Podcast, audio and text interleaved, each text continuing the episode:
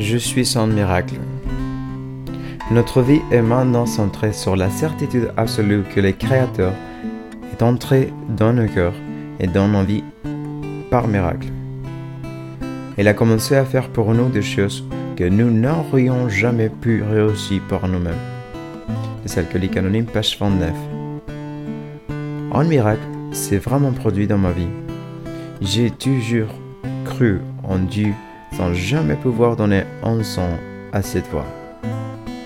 Aujourd'hui, grâce au alcoolique anonyme, j'ai foi et confiance en Dieu tel que je l'ai conçois.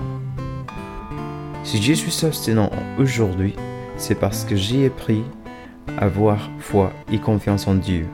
Seul, je ne serai jamais parvenu.